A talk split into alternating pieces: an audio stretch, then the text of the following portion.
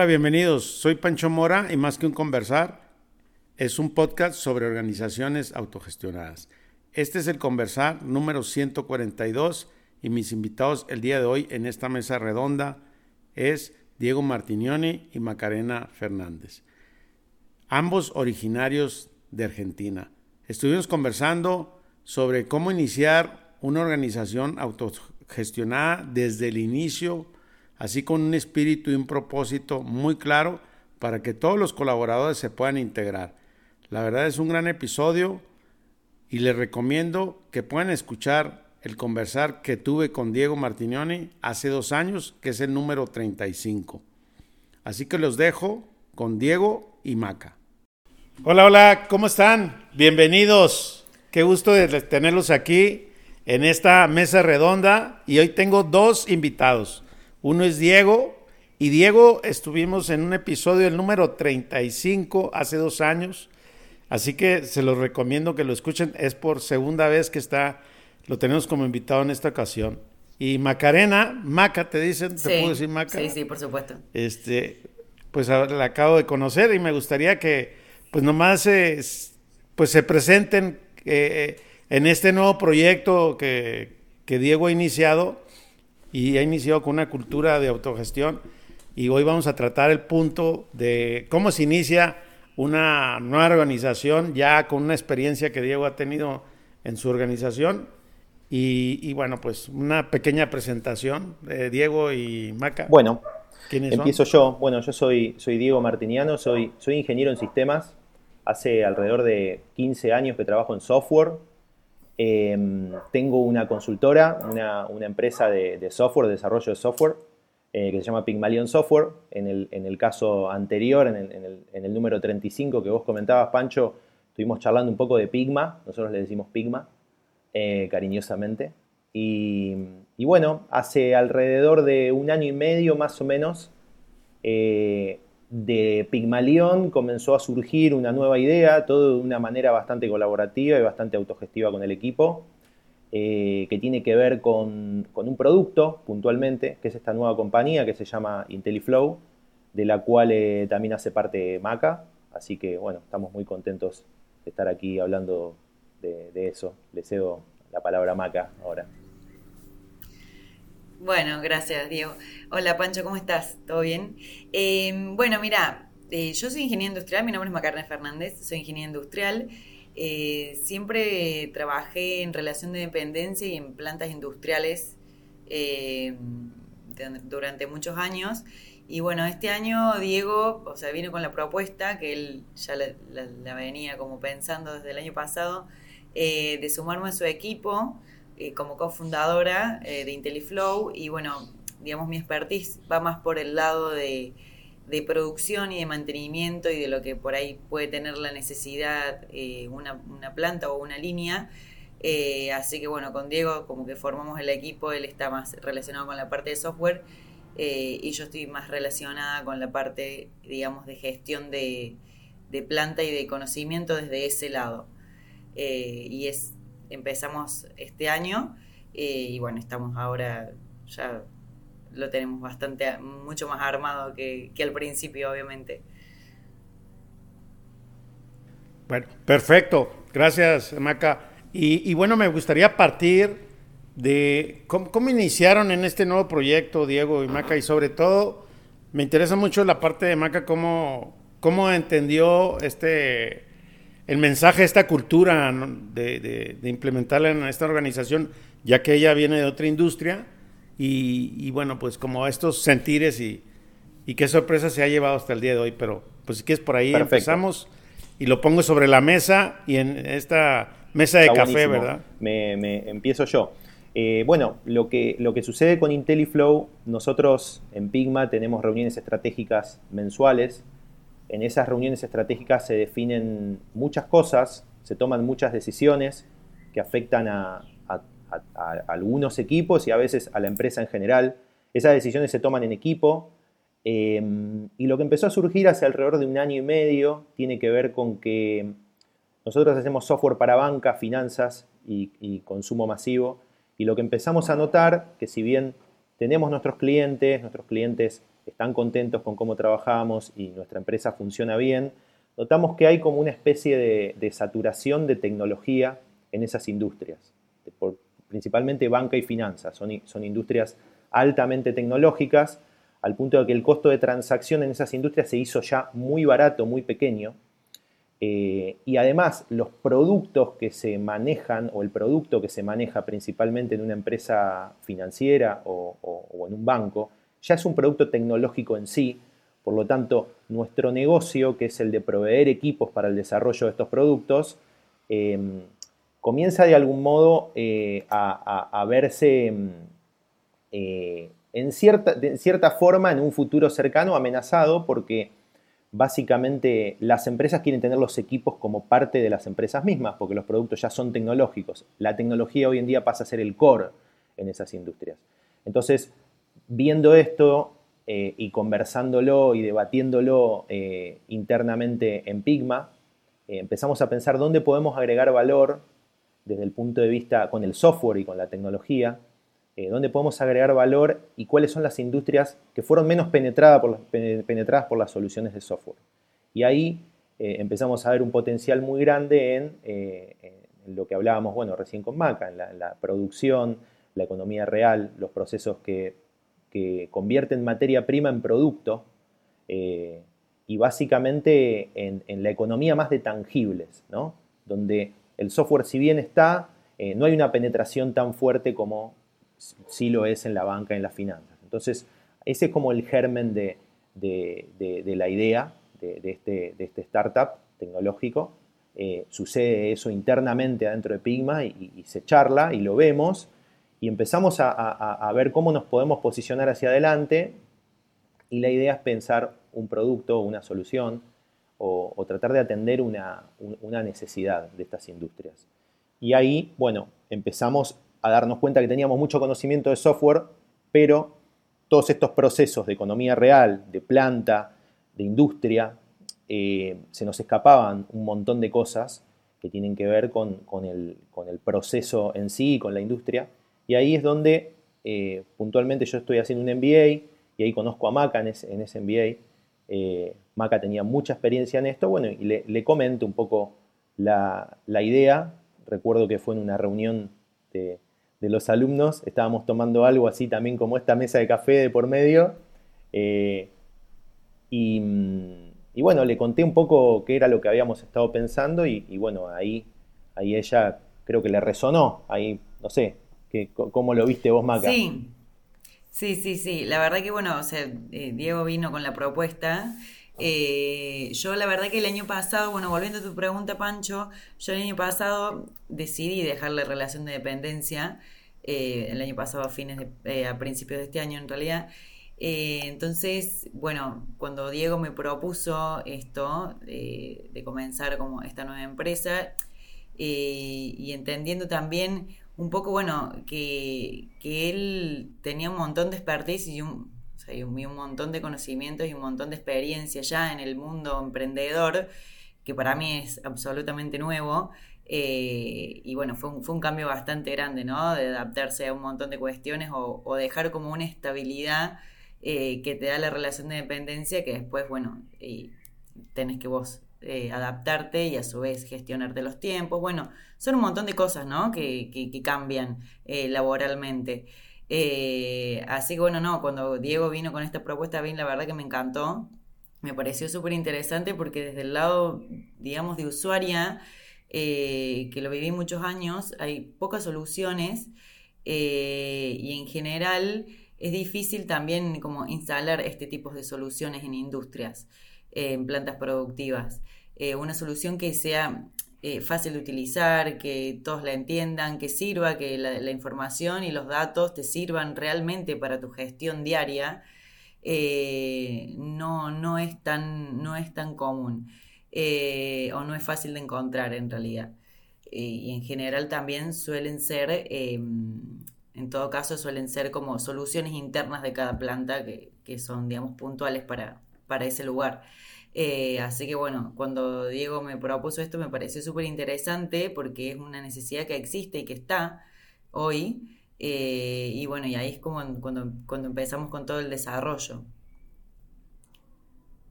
Ya, me gustaría entrar en esta parte de, la cultura o los principios que tienen de autogestión. ¿Cuál, es la base de, esta organización y en términos de, de su cultura actual? O sea, eh, hasta dónde tienen la gobernanza, cómo, cómo es que operan actualmente. Eh, Hoy cómo, comparten las utilidades, cómo se hacen los salarios, un poco de, esta parte ya Bien. En, cómo han entrado en esta organización. Hoy puntualmente, hoy puntualmente estamos en modalidad startup. En, en IntelliFlow somos una compañía hiper chiquita. Casi te diría que somos los socios, Maca y yo, y, un pequeño equipo. Eh, y lo que está pasando ahí es que estamos heredando varias maneras de manejarnos y varias lecciones aprendidas de, Pigmalión. Eh, entonces, ahí, digamos, algo fundamental y que eso también lo tenemos en el trabajo eh, que hacemos con Maca como socios. En el momento de startup hay mucho, muchas actividades, muchas tareas que hacer y lo que sí es definimos bastante nuestras responsabilidades y cada uno tiene como su margen de acción y medio que ninguno se está metiendo en el margen de acción del otro, salvo que el otro lo, decida, ¿no? O sea, hay una cuestión de liderazgo del área puntual, que eso lo conversamos bastante, que cada uno tiene cierta parte o cierta porción que lidera, eh, y que lidera significa no es que lo hace solo, eh, puede involucrar al otro en el caso de que lo necesite, pero la responsabilidad puntual es de esa persona y esa persona es la encargada de involucrar a los que necesite para resolver su función.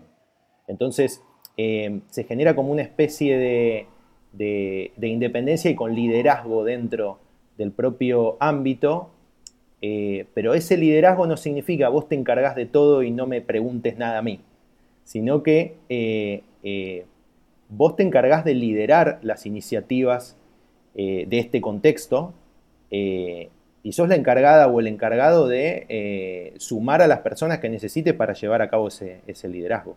Entonces, somos muy respetuosos, digamos, de la labor del otro en, esta, en, este, en, este, en este startup y, también estamos disponibles para las necesidades que pueden llegar a tener en, su, en su, liderazgo. después también ahí quizás también está bueno está interesante la, el punto de vista de Maca, porque también al venir de la industria, la industria es realmente muy jerárquica desde el punto de vista de su organización.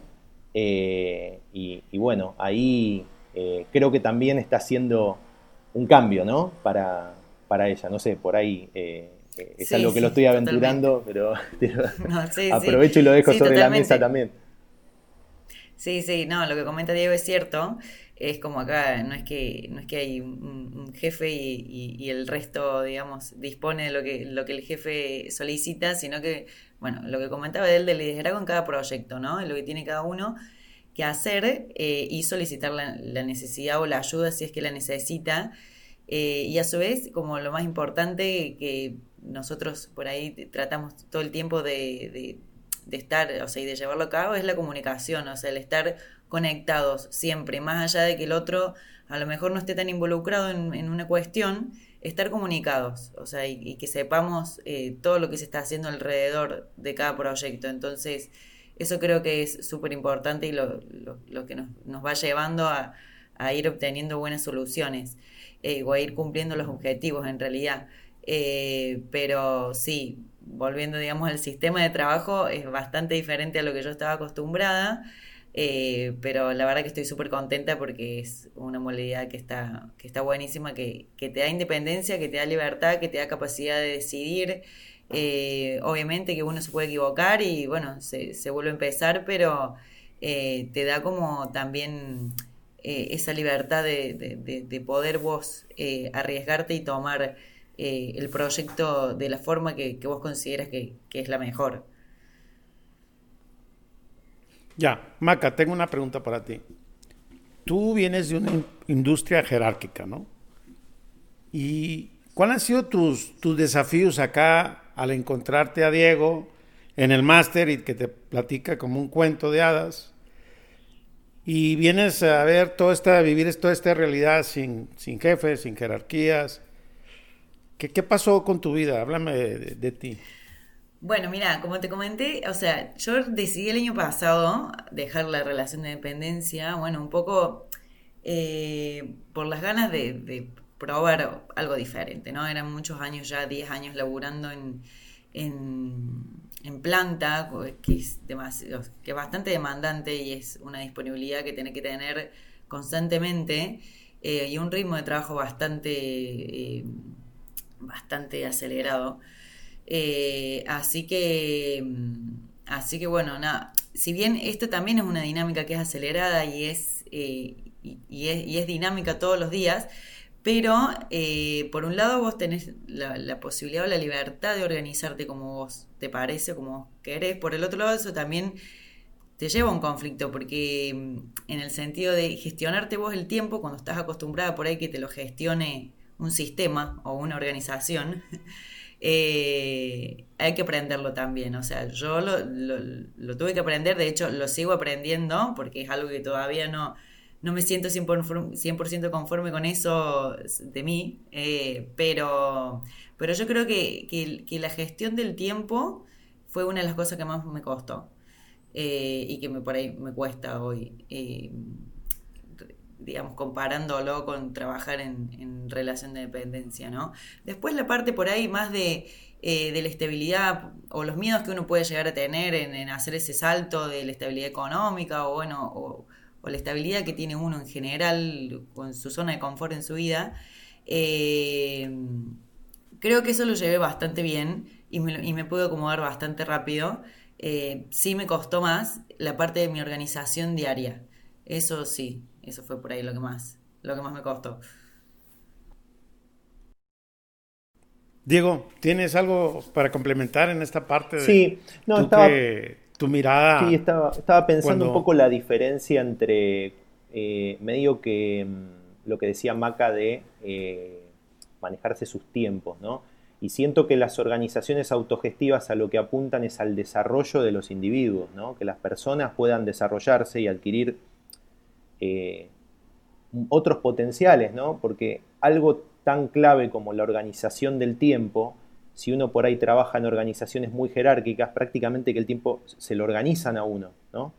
Eh, es como que em, forma, forma parte de... Eh, el tiempo está pactado, en cambio, y, es, y, uno pierde la posibilidad de tener una gestión del tiempo propia y de uno, y así pasan con un montón de cuestiones que pueden llegar a tener que ver con la toma de decisiones, con las responsabilidades, con la definición de presupuestos.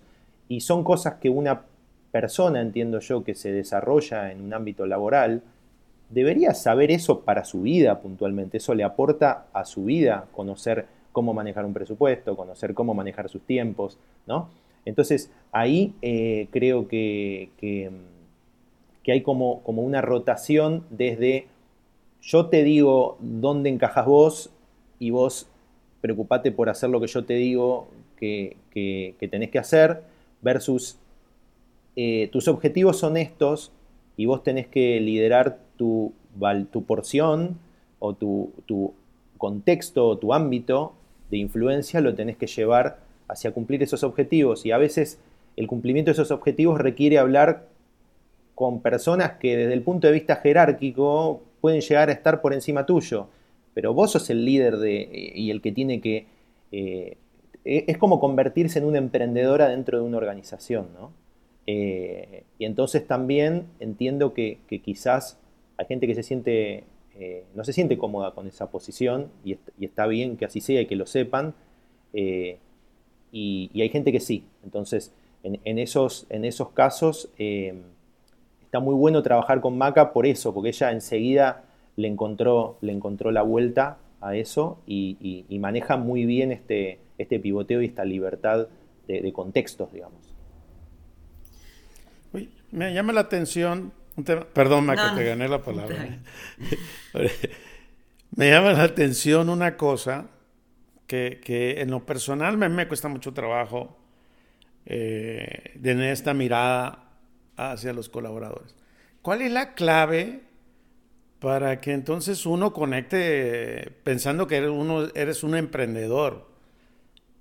O en este caso, pues cómo, o sea, ¿cómo llegan, cómo llegan a eso? Mira, no, sé si hay una clave, o por lo menos hablo de mi experiencia que es bastante nueva, ¿no? Eh, no sé si hay una clave. Es, eh, mira, yo, yo particularmente siempre tuve ganas de hacer algo eh, fuera de, la relación de dependencia. la verdad que nunca me había animado a hacerlo y cuando Diego me vino con la propuesta, me, o sea, ni, prácticamente que ni la pensé, o sea, lo charlamos obviamente, definimos algunas cuestiones, pero eh, a mí me súper entusiasmó. Entonces, yo creo que es más, eh, nada, si uno, uno lo siente o tiene ganas o quiere probar otro, quiere probar otra cosa diferente, o sea, el arriesgarse a eso. Eh, no sé si hay una clave para, para llegar a ser emprendedor. creo que es tener como, como las ganas y y el arriesgarse a poder, eh, a poder intentarlo, ¿no? Por lo menos, a poder intentarlo. Yo, yo tengo una opinión respecto de eso y, tiene que ver con, primero es cómo se comunica, ¿no? O sea, eh, y cómo uno empodera al equipo para que, para que tenga todas las herramientas para poder llevar a cabo esta manera de, comportarse o de ser. Por otro lado, también eh, eh, la definición de los objetivos y, los temas de, contexto y entender el propósito, ¿no? O sea, tiene que haber un alineamiento de algún modo de propósitos. Y eso es muy, muy interno y muy íntimo de cada persona. y a veces eso no ocurre.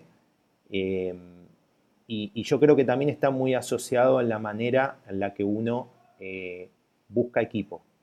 O sea, eh, arma equipos y, recluta gente, recluta eh, colaboradores.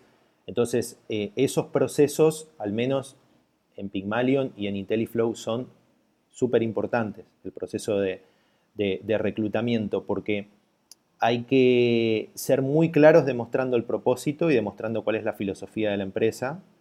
y hay que prestar mucha atención para ver si eso resuena o no eh, y además también suele ser un buen filtro porque cuando uno explica bien cómo se maneja una empresa de autogestión, a veces lo que suele pasar es que el candidato te dice, o el postulante te dice, no, yo no, no quiero trabajar en una empresa así. Y es completamente razonable y está bien. Y está bueno que eso suceda en ese momento.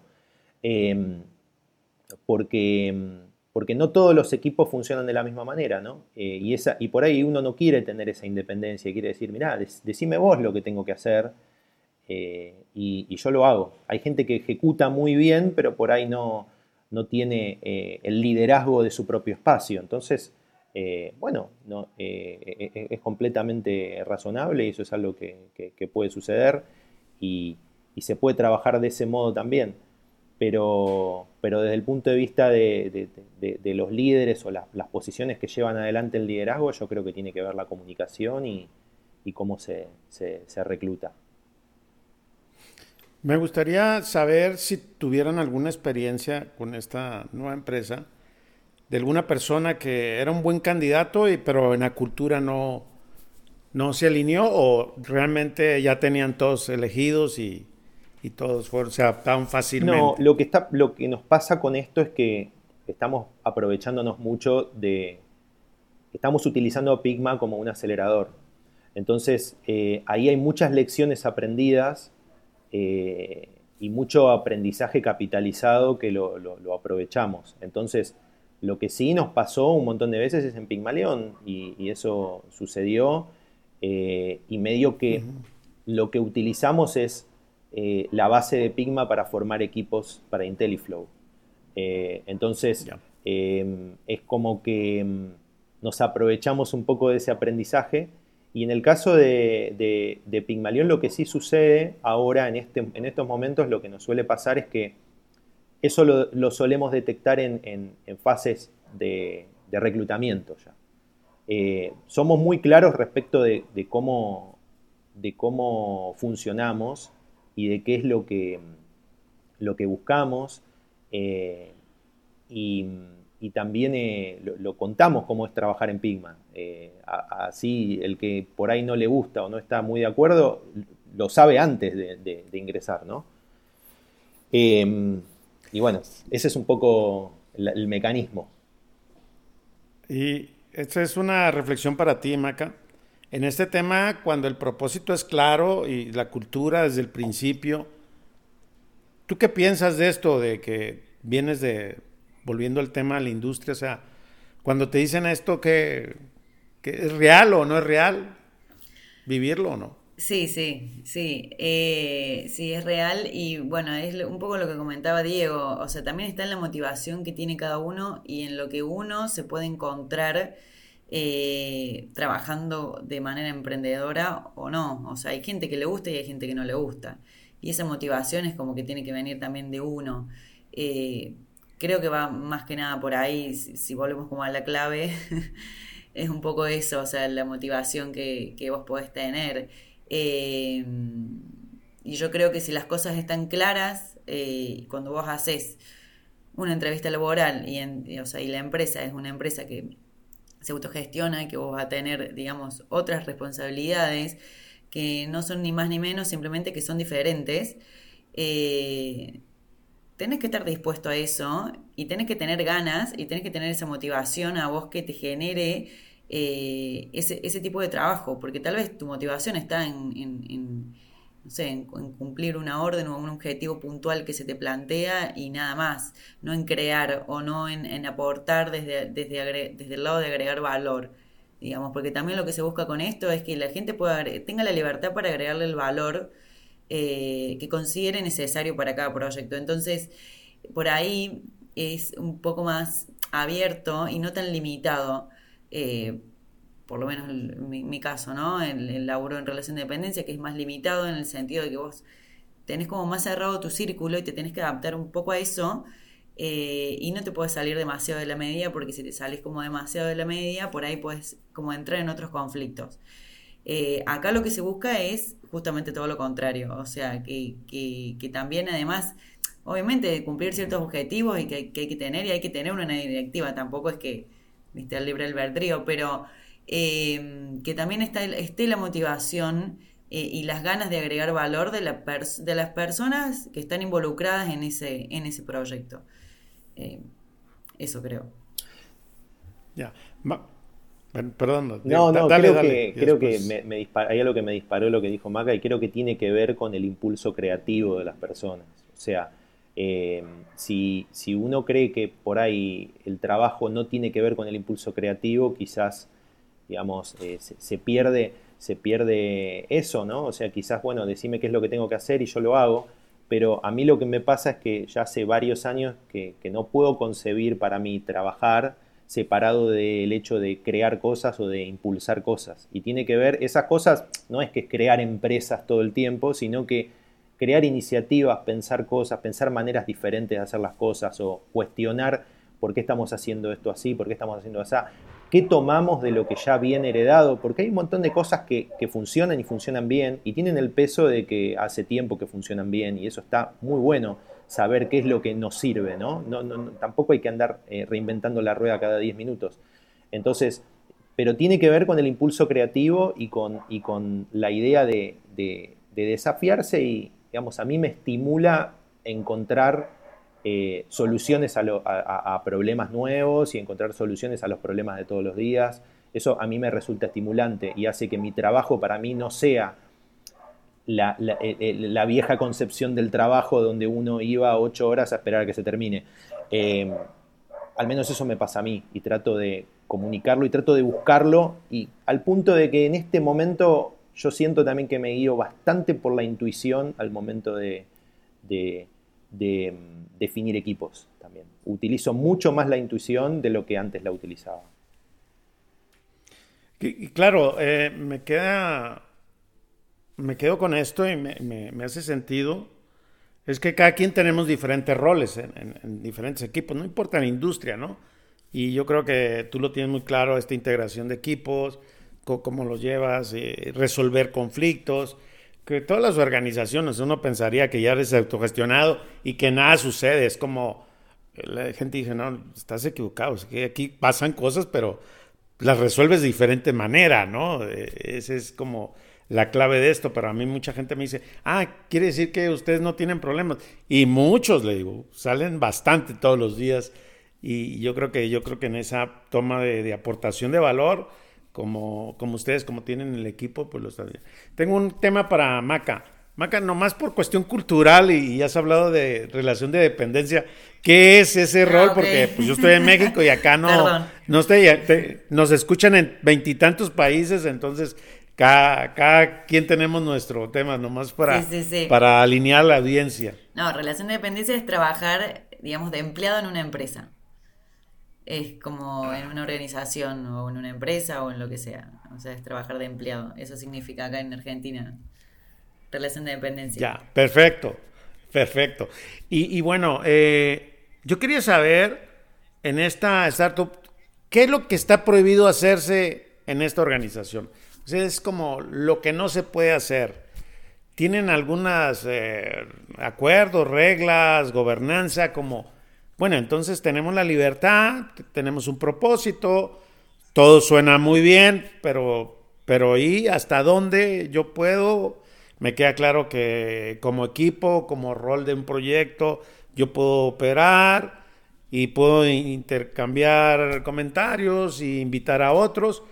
Pero bueno, pero así como cosas sencillas o prácticas que, tengan como e, esto está prohibido o no nos gusta que se haga. Sí, bueno, ahí voy a recurrir a, otra a, otra herencia de, de, Pigma y tiene que ver con, el no fuerte, ¿no? Con, el. Si algún miembro del equipo tiene una posición, una posición formada eh, desde el punto de vista de una objeción respecto de, avanzar con una iniciativa o no, ¿no? O sea, entender bien eh, cuándo el equipo, si el equipo presenta objeciones, cuáles son esas objeciones, y si esas objeciones son del tipo, mira, no es lo que más me gustaría, pero puedo vivir con ello, o si son del tipo, no, si esto sucede, eh, no podría vivir con ello, o sea, no, no, no, no, estaría bien para mí, no estaría de acuerdo. Entonces ahí en ese caso eh, las iniciativas eh, no avanzan, no avanzan y tienen que mm, reformularse de un modo que incorporen esas objeciones. entonces, básicamente va, va por ese, un poco el principio al día de hoy es, es ese, respecto de las iniciativas que, elegimos. Y, Maca, ¿tú, ¿tú, has vivido alguna experiencia? Digo, aquí me, gusta ser vulnerable. Hay veces que la gente me dice que hablo hasta de más y después uno se arrepiente. ¿De alguna iniciativa que hayas tomado y que no haya resonado en el equipo y entonces hayas tenido que replantearla si hay algún caso y si no, pues, pues, a decir, yo vivo con el día a día y todo marchamos. No, mira, a ver, en realidad así como puntualmente algo, algo muy objetivo, no. Sinceramente estamos como muy comunicados y, todo lo charlamos, entonces por ahí uno puede tener una, opinión o una, una, algo formado sobre una situación y, charlándolo nos fuimos entendiendo. La verdad que en ese aspecto eh, nos entendemos muy bien y, llegamos, por más de que por ahí a lo mejor podemos no estar de acuerdo, o que no sé si es no estar de acuerdo, o, plantear las cosas de hacerlas diferentes, eh, pero siempre lo, charlamos. O sea, la verdad que con Diego eh, puntualmente tenemos como muy buen diálogo y, llegamos a un acuerdo, escuchando un poco lo que dice el otro y respetando obviamente la opinión del otro. Eh, pero no hemos tenido ninguna situación puntual de estar 100% en desacuerdo.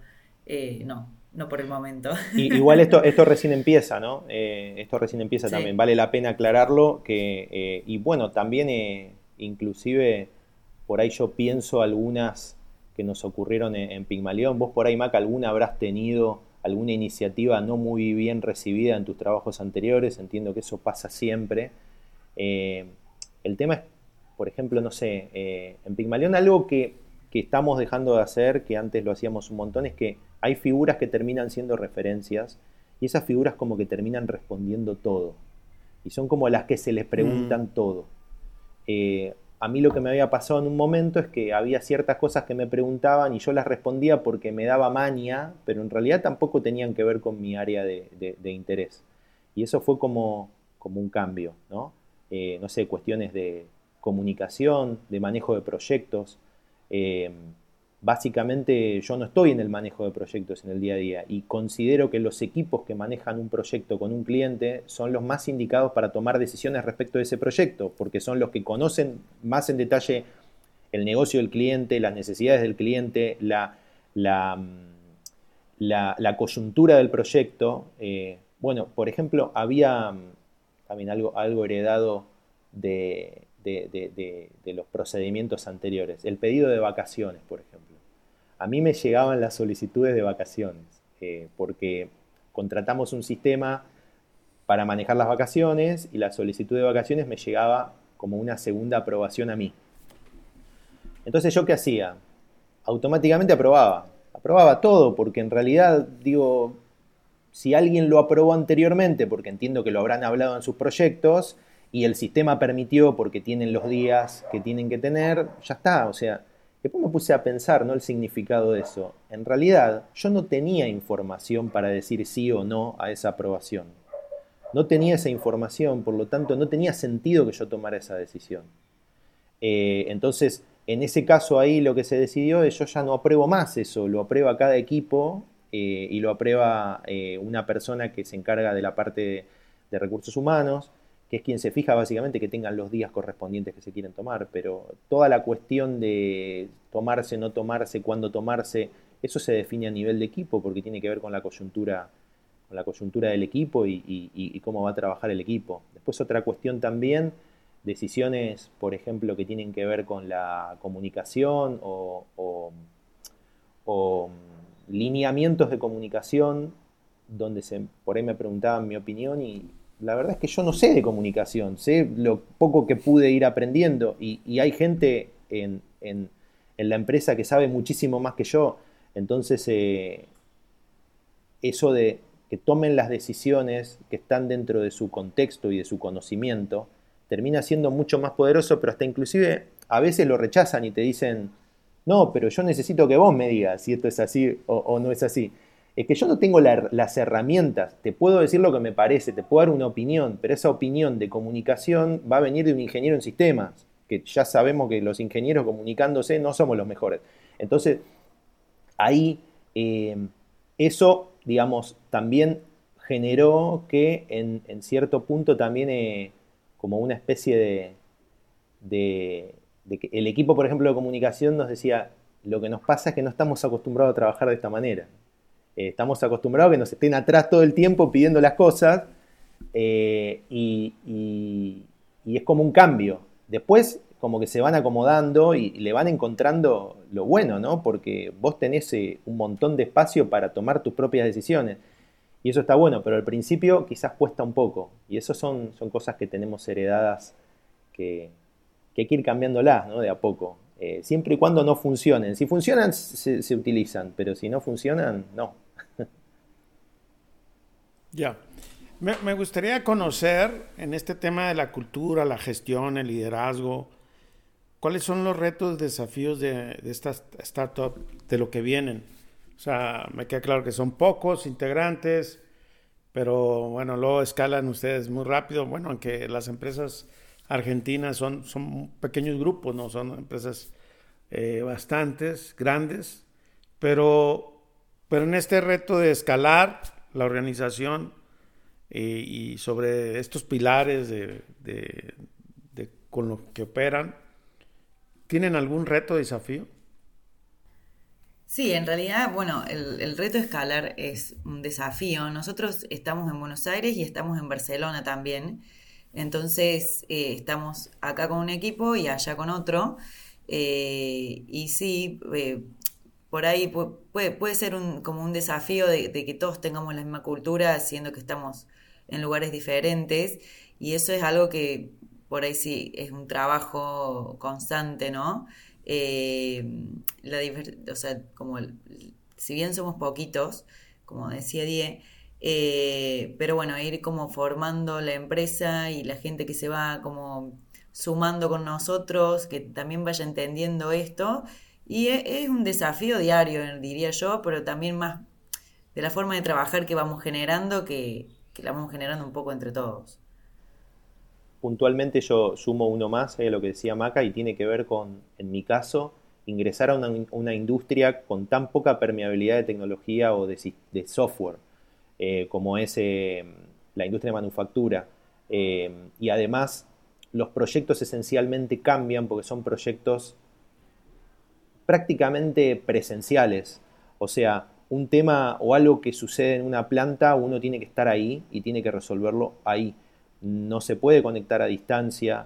Eh, no sé, por ejemplo, en la banca estamos muy acostumbrados a trabajar por ahí remotamente todo el tiempo. Eh, acá eso no es posible. Entonces eso es un desafío que requiere eh, un delivery y una formación de equipos que, para mí es un desafío eh, y a eso sumado también lo que comentaba Maca, ¿no? Eh, el, tema geográfico, estar en dos geografías iniciando este, este negocio.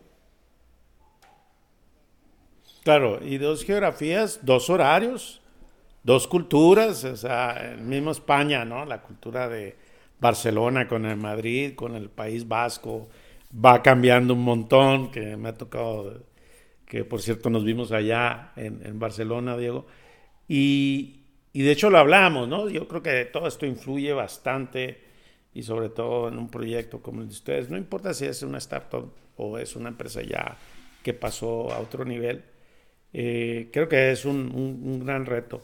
Eh, también me quedo con esta parte de que ustedes la base de todo y, qué bueno como, como, grupo, como empresa, eh, está basado en la comunicación, ¿verdad? Abierta, transparente, de, mucha confianza también. Eh, no, no, no, lo, no, lo, mencionaron, pero yo lo alcanzo a, sentir y a percibir. Y creo que ese es un tema, ¿no? Y sobre todo en el liderazgo tuyo, Diego, de, pues ya con una experiencia en hacer proyectos nuevos y, que es bastante bueno. Eh, me gustaría ir como cerrando este conversar y algo que quieran agregar, que no lo comentaron y que lo creen importante eh, mencionar. ¿Tienen alguna, algún tema?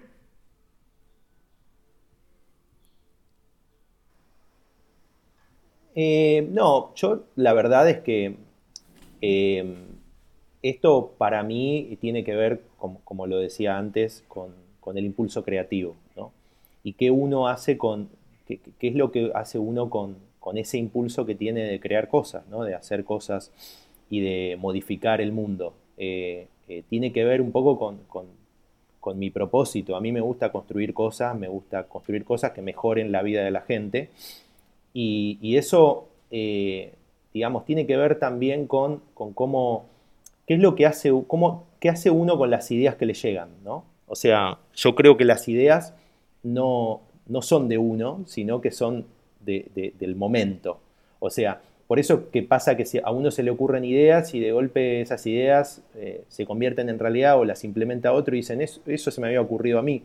En realidad a uno no se le ocurren las ideas, sino que las ideas en un momento están listas y surgen y después, eh, digamos, alguien las implementa. Entonces, para mí, yo tengo un compromiso muy grande con eh, esas ideas o ese, esas chispas que me llegan, eh, o las tengo que hacer, llevar adelante, o las tengo que comunicar, porque si no siento que me estanco. Entonces, creo que eso es un poco también una manera de trabajar. Eh, es una manera de, una actitud ante lo que significa el trabajo. Ah, para mí el trabajo es súper importante. Eh, ahora hay como muchos debates de dejar de trabajar, no trabajar. Para mí es importante trabajar y uno tiene que encontrar su manera de trabajar, su modo. Para mí el modo de trabajar es ese. Yo esa es la manera en que encuentro de, darle, de, generar valor y de dar valor, eh, en ser como una especie de cazador de, de iniciativas o de, ideas y, de llevarlas a la, práctica. Entonces, creo que esa actitud es la que también busco al momento de armar equipos y al momento de, juntarme con gente. Eh, entonces, ahí creo que también está bueno que uno se pregunte qué es lo que lo mueve, cuál es ese impulso creativo que a uno lo mueve, para llevarlo y trasladarlo a su entorno de trabajo. Eh, y bueno, y ahí pueden llegar a ocurrir cambios, ¿no? Por ahí uno se da cuenta que tiene que cambiar de trabajo, que tiene que cambiar de área, que tiene que...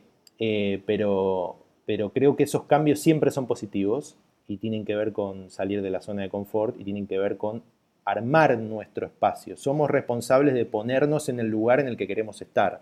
Cada uno es responsable. Eh, algunos por ahí no lo quieren hacer y está todo bien, pero cada uno es responsable de ir hacia donde quiere ir, ¿no?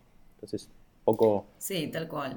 Sí, ahí sumando a lo, que dice Die, eh, que bueno, un poco por ahí lo, vinimos charlando todo este rato, pero, eh, o sea, estar comunicado no solamente con los proyectos en sí, sino también en, cómo está cada uno en cada momento, o sea, la comunicación y la confianza creo que son como los pilares básicos, eh, porque vos podés tener como un montón de cosas, puedes tener mucho, mucho tecnicismo, puedes tener mucha experiencia, eh, no sé, mucho dinero, no sé, lo que vos quieras, puedes tener mucho, pero si no tenés como la, la, confianza y, y, la confianza también para poder comunicar eh, todo lo que, te, lo que te está sucediendo a nivel laboral o a nivel también no laboral, porque un montón de cosas que a uno le pasan eh, que no solamente obviamente tienen que ver con el trabajo.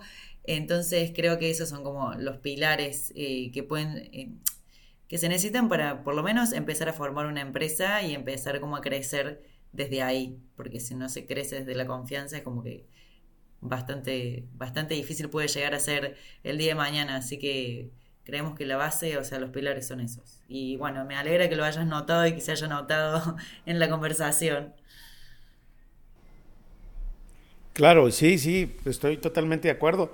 Y me es interesante y sobre todo eh, mi tema era cómo ustedes se organizaron y, y cómo te integraste tú, Maca. Pues, Diego pues tiene ya mucha experiencia y claridad, sobre todo de la otra organización, y, pero al final pues se puede, ¿no? Aunque no todos estemos integrados en, en una cultura que ya estaba o que ya la traía Diego, a una nueva, implementarla y sobre todo de co-crear toda esta parte. Así que, pues un gran conversar. Les agradezco mucho y, pues gracias.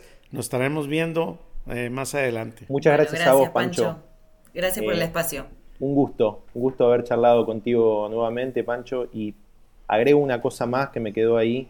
Algo también importante es la cultura del no blame, de no, de no eh, gastar energía en ver quién es el culpable y, los y encontrar culpables, sino eh, eh, generar una cultura que nos permita equivocarnos, porque todo esto de lo que hablamos requiere, e, es, como es, una precondición el equivocarse, así que si estamos todos preocupados por no equivocarnos, eh, ahí tenemos, tenemos un problema. Oye, Diego, pues sí vamos a cortar, pero, pero no, porque es un tema que me interesa. a ver, ¿Hasta dónde es la tolerancia? Y pues habrá protocolos que no se pueden romper, que se tienen que, no sé, en industria del banco, no sé, cosas como en mi empresa que manejamos es con seres vivos. Pero esta parte de, del, bueno, se permite la, la, equivocarnos, pero hasta dónde y cómo, ¿verdad? Porque este también eso es como nuestros países de América Latina así lo veo yo, que a veces que abusamos o, o que también queremos escudarnos en eso, ¿no? Pero ya un poquito ya como en la práctica, ¿cómo, es tu experiencia? A ver, si se trata, a ver, eh, eh, una vez que algo sucedió y el problema está, no tiene mucho sentido hacer, eh, ponernos a perder el tiempo en ver qué es lo que pasó, sino tratar de resolverlo, ¿no? después hay que hacer un análisis, hacer un postmortem, y ver si esto es una falla que viene sucediendo hace tiempo y que ya había sido eh, eh, mencionada y hay una persona o varias que no escucharon esa mención o, y si eso forma parte de la responsabilidad de su trabajo hay que tomar las acciones necesarias. Eso no digo que no haya que, tomar acciones necesarias respecto de los responsables, pero eh, en, el, momento en que, en que ocurre la equivocación hay que apuntar a, avanzar a resolver el problema y seguir adelante. Eh, y después entender si, si, fue una actitud, Si la persona que, cometió el error lo cometió con las mejores intenciones de, o de probar algo nuevo o de resolver un problema con el cliente o, actuó con la información que tenía y quizás es necesario que tenga más información, eso eh, no es un problema, de hecho es algo que, nos da información y nos permite ser mejores. Ahora, si es una situación reiterativa o es una situación que, sucede por, por, a propósito, eh, hay que tomar, eh, hay que tomar cartas en el asunto, digamos. No, digo que hay que dejar de hacer management, pero quizás a veces se invierte mucho tiempo en hacer una persecución y eso se toma como la parte importante de la solución del problema. ¿no? es como el mecanismo que no puede faltar, encontrar el culpable y castigarlo. ¿no? y quizás es, es, al revés. Lo que no puede faltar es cómo podemos resolver esto lo antes posible eso es como a lo que no le podemos escapar nunca. ¿Cómo resolvemos esto lo antes posible? Y después, por supuesto, hay que entender por qué sucedieron las cosas. Eh, en mi caso, tratamos de manejarlo de esa manera. Claro, y qué, bueno que lo aclaras, porque pareciera que, pues, que queda ambiguo y que no pasa nada, y que es como a todo el contrario, o sea, te equivocaste porque tuviste una buena iniciativa, pues es algo con, con buena fe y no con dolo, ¿no? Y no con esta eh, tema de que ya era repetitivo. Después era el análisis, como dice. Pero lo básico sobre este principio es resolvamos el contexto hoy y ya después vemos quién es el, de dónde se originó esta situación como para darle eso, porque eso también une a los equipos y a las personas, ¿verdad? Esta manera de relacionarnos, de cómo hacerlos y, cómo resolver. Se me, se me hace un tema muy, muy importante y que, que la verdad me lo llevo, me lo llevo para bien, eh, porque realmente pues yo también hay veces que caigo en, ese tipo de prácticas que, que, inclusive más de contribuir y de aportar valor, destruimos la relación de los equipos. Totalmente, totalmente. Bueno, ahora sí, eh, no tengo más nada que decir. bueno, gracias, muchas gracias a los dos y estamos en contacto. Muchas gracias, Pancho. Saludos. Gracias a vos, y estamos en contacto. Gracias. Chao, chao.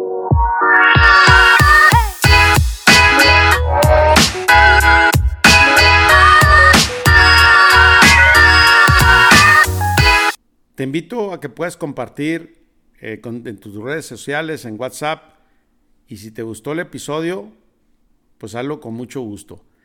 Los espero en nuestro canal de YouTube.